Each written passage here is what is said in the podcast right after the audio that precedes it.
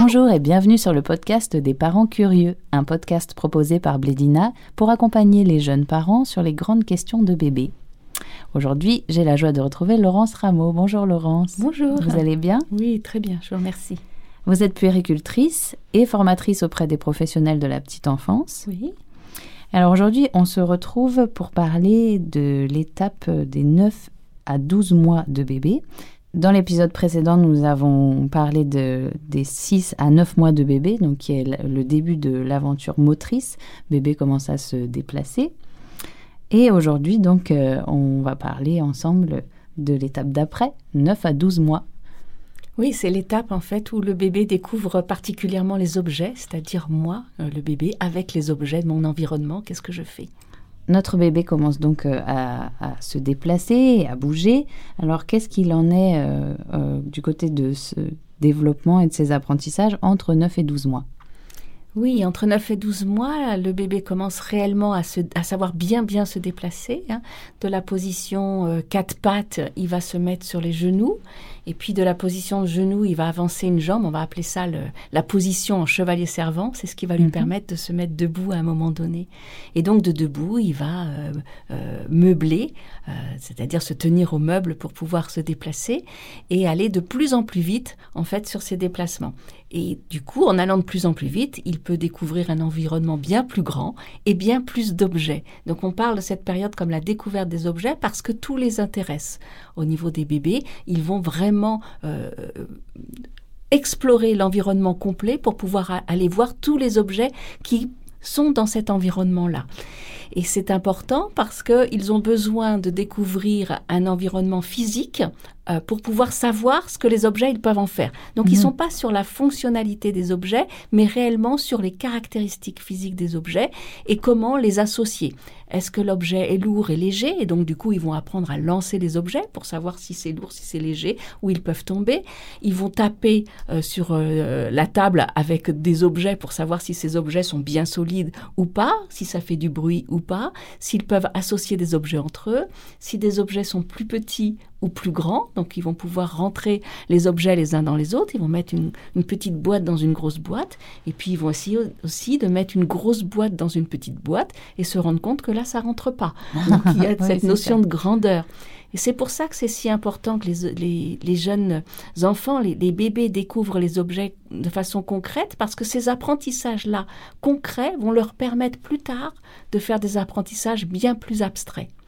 Et donc les petits qui ont été mis devant des écrans, par exemple, ne peuvent pas faire ces apprentissages uh -huh. concrets. Ils sont passifs devant ces écrans, ils ne peuvent toucher à rien, ils ne peuvent rien essayer. Et donc il y a tout un tas d'apprentissages qui ne se font pas au niveau de leur cerveau et ça va bloquer parce que cette période-là euh, est nécessaire pour pouvoir après comprendre, comprendre les mathématiques, comprendre la physique. D'accord, très bien. Eh ben, merci, c'est important de, de rappeler tout ça. Euh, alors, qu'est-ce qu'il en est du langage?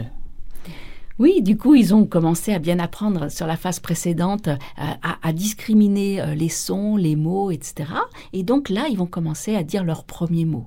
Alors souvent, ils commencent par la fin du mot. Hein. Quand euh, on dit gâteau, eux, ils vont dire do. on va comprendre que c'est le gâteau avant de dire le mot ensemble. Mais ils vont commencer à rapprocher les mots dans des phrases, à comprendre que ce mot-là, dans cette phrase, est à côté d'un autre mot et à réellement pouvoir commencer à, à pouvoir prononcer tout un tas de premiers mots un peu valises et à surtout comprendre tout ce qu'on leur dit. À cet âge-là, réellement, ils comprennent tout. Ah. Et donc, ça crée de nouveau une, une communication autre avec, euh, avec les adultes qui les entourent.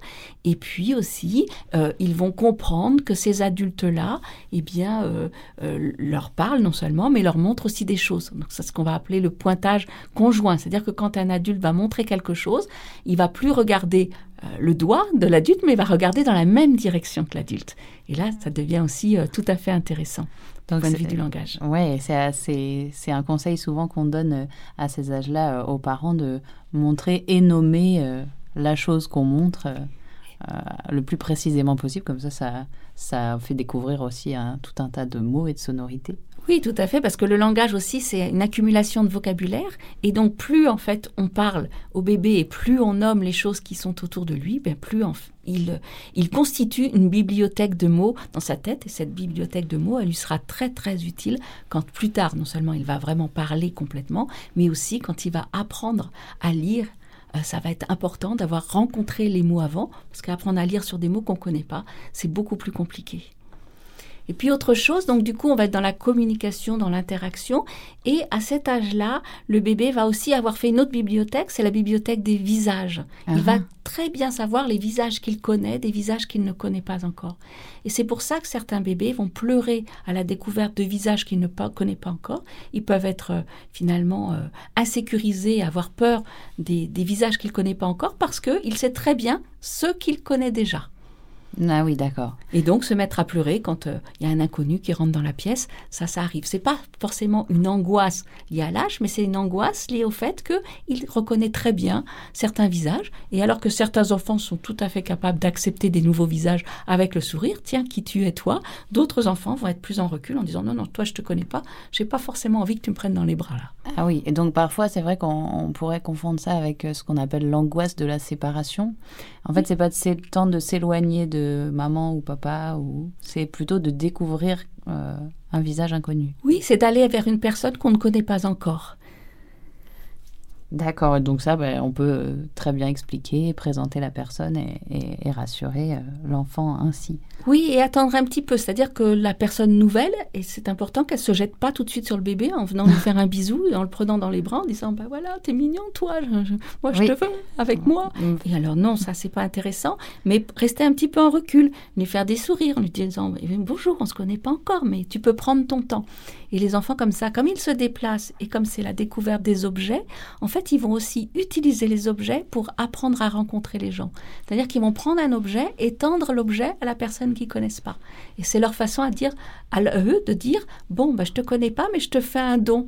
Et puis, donc, du coup, l'adulte peut dire merci et puis redonner l'objet en disant je suis d'accord avec toi pour te rencontrer, donc je te redonne l'objet. Ah, donc ils utilisent vraiment les objets pour rencontrer les gens. Oui, bon, bah, c'est très très riche alors au niveau apprentissage. Euh, et sur le, sur le point alimentation, euh, où est-ce qu'on en est alors entre 9 et 12 mois?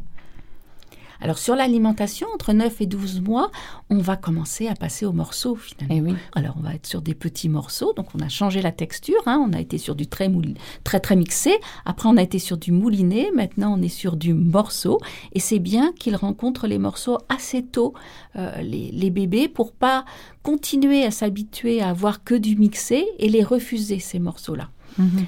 Donc il faut leur donner des morceaux assez tôt, des petits morceaux, et les laisser aussi commencer réellement à manger tout seuls, en acceptant qu'ils mangent avec euh, leurs mains, parce qu'ils vont continuer à mettre les mains euh, dans l'alimentation, et puis à les mettre dans la bouche, et quelquefois à ressortir les morceaux de la bouche, à jouer un petit peu avec euh, les morceaux. Ça agace beaucoup les adultes, mais c'est une façon d'apprendre à manger. C'est important. C'est important Très aussi. Bien. Très bien. Et du point de vue du sommeil, on est toujours, euh, on fait toujours la sieste. Oui, ils font toujours la sieste entre, entre 9 et 12 mois. Donc d'abord, ils font des bonnes nuits, ça c'est important, et c'est vraiment important le temps, le temps de nuit, de bien dormir la nuit, parce que c'est la nuit qu'il y a la sécrétion d'hormones de croissance, c'est la nuit que le cerveau se réorganise pour pouvoir mémoriser tous les apprentissages de la journée. Donc ce temps de nuit est vraiment très important pour euh, les, les jeunes enfants et les bébés particulièrement. Et aussi des temps de sieste parce que ils font des, de gros apprentissages, ils font beaucoup de mouvements, hein, marcher à quatre pattes à toute vitesse, eh bien c'est fatigant et donc ils ont besoin de se reposer. de recharger un peu les batteries. Oui, voilà, c'est tout à fait ça. Ils rechargent les batteries et quelquefois ils font encore deux siestes, en général une du matin et une d'après-midi, des siestes qui vont durer une heure ou deux heures, ça dépend des enfants finalement. Et, euh, au niveau de, de l'heure du coucher, euh, est-ce qu'il y a est-ce qu'il faut les coucher vraiment très tôt? Est-ce qu'il y a un horaire respecté? Ou est-ce qu'on on est juste à l'écoute de son petit? Parce que parfois, euh, comme en été, je pense souvent, le, jour se couche plus tard et les enfants sont agités, on peut avoir trop envie d'aller se coucher. Est-ce que c'est vraiment important euh, d'avoir certaines heures de bon sommeil plus, réparateur, plus réparatrices que d'autres? C'est important d'avoir de la régularité. Après, cette régularité, elle va dépendre de la vie et de l'environnement de l'enfant. S'il peut dormir plus longtemps le matin, qu'il n'est pas pressé pour euh, aller à la crèche ou chez l'assistante maternelle, eh bien on peut le coucher un peu plus tard. Mais si on est obligé de le réveiller à 6 heures ou 7 heures pour pouvoir euh, euh, finalement l'emmener sur le lieu, sur son lieu d'accueil, eh bien il faut le coucher plus tôt parce que il faut qu'il ait réellement de très bonnes nuits de sommeil. D'accord, très bien. On fait attention à ça alors, à ce que bébé ait son, son bon temps de sommeil pour pouvoir intégrer tout ce qu'il a intégré, c'est énorme. Hein. Oui, le sommeil, ça sert vraiment à ça, à l'apprentissage. Au repos, évidemment, du corps, hein, mais aux apprentissages. On ne se figure pas à quel point le sommeil va permettre au cerveau de s'organiser. Voir que les bébés à cet âge-là font des connexions synaptiques importantes, c'est-à-dire vraiment, ils organisent euh, leur cerveau dans, tous les sens, hein, des connexions qui vont leur permettre d'avoir un cerveau bien, bien fourni Mhm. Et donc ça, c'est très fatigant et ça nécessite beaucoup de sommeil. Merci beaucoup Laurence Rameau pour toutes ces informations euh, qui sont, on le rappelle, euh, toujours indicatives. Euh, chaque bébé suit son rythme. voilà. Oui, tout à fait. Chers parents, vous pouvez retrouver toutes les étapes clés de bébé selon son âge dans le podcast des parents curieux. Merci d'avoir été à notre écoute. C'était le podcast des parents curieux, un podcast proposé par Blédina.